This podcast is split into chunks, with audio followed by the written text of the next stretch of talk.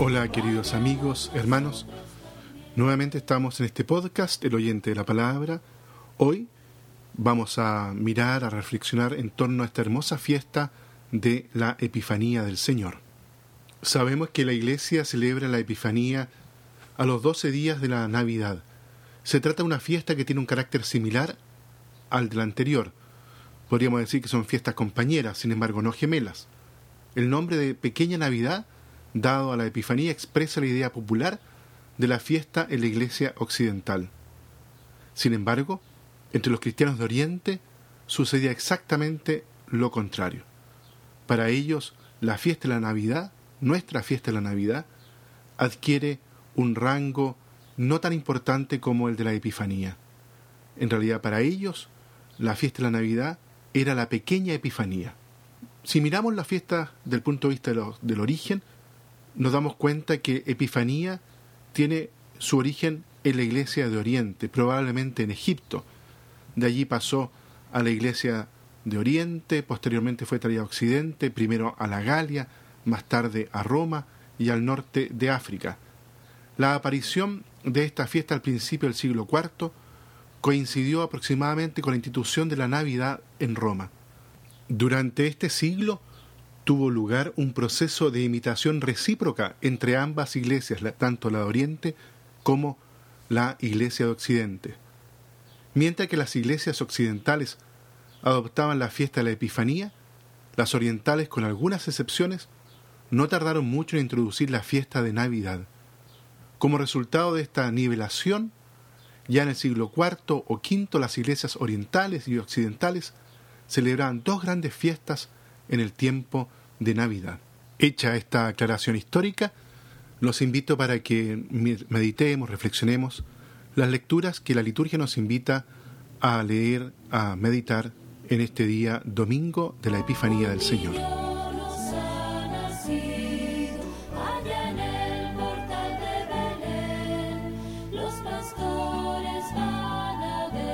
La primera lectura está tomada ahí del profeta Isaías en el capítulo 60, los versículos del 1 al 6. La profecía, canto poético y glorioso, es una visión de universalismo y de unidad de todos los pueblos en camino hacia Jerusalén. El profeta Isaías ve una caravana que avanza hacia la ciudad santa en dos grupos bien diferenciados. Uno, formado por los hijos y las hijas de Israel, que vuelven del exilio, y el otro formado por las naciones extranjeras atraídas por la luz y la gloria de Dios, que ilumina la colina de Sión. Isaías entonces se dirige al pueblo que escucha diciendo, Levántate, revístete de luz, alza los ojos en torno y mira. Ha terminado el tiempo del cansancio y del lamento, y ha comenzado el de la alegría y la esperanza.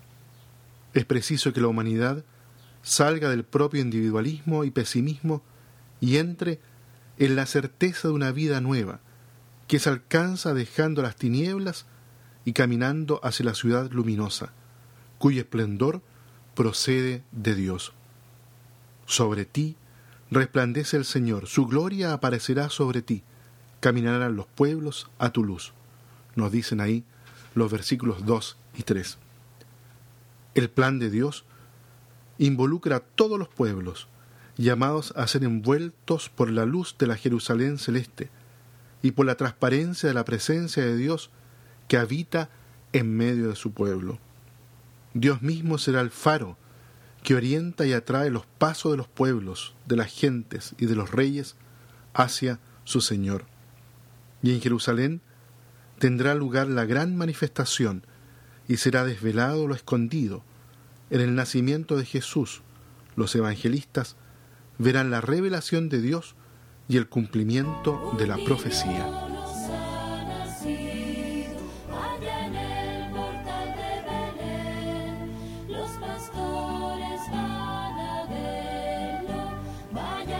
Miremos ahora el Evangelio de Mateo, ahí en el capítulo 2, en los versículos del 1 al 12.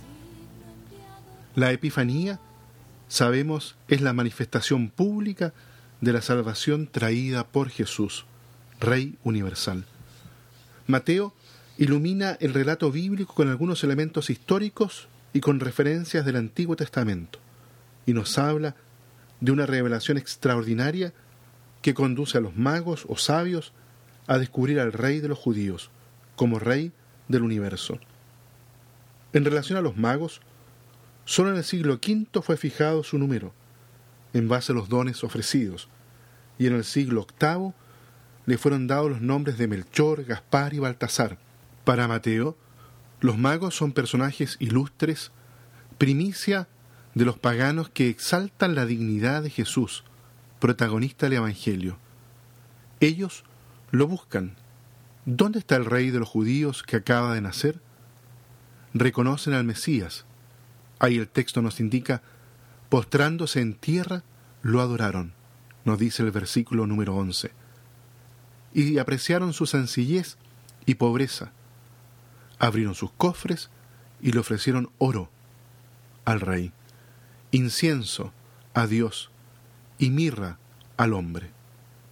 Por el contrario, Herodes y Jerusalén se turban ante la noticia del nacimiento del Mesías y lo buscan para matarlo.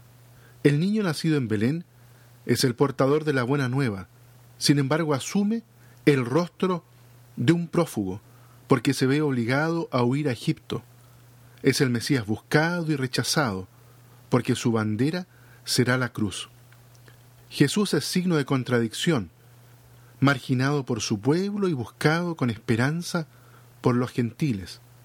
Belén entonces será la nueva Sión, la ciudad universal de las naciones, y Jerusalén será descartada.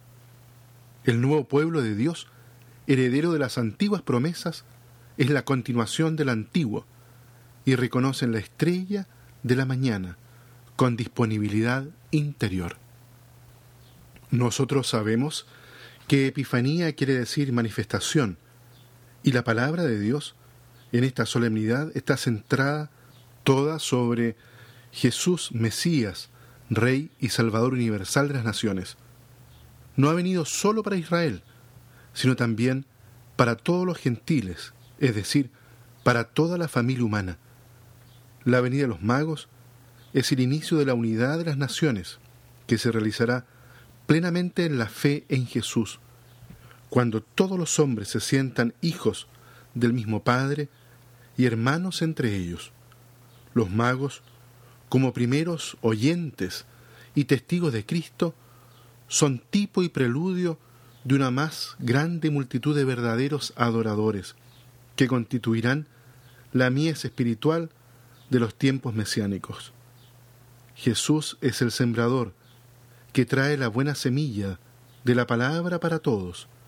El Espíritu ha hecho madurar la semilla y la Iglesia está invitada a recoger el abundante fruto sembrado con la revelación de Jesús y fecundado con su muerte.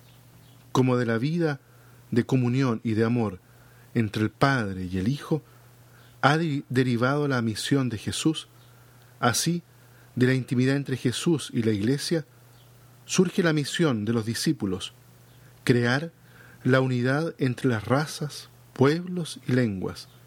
Es la palabra la que crea la unidad en el amor entre los creyentes de todos los tiempos.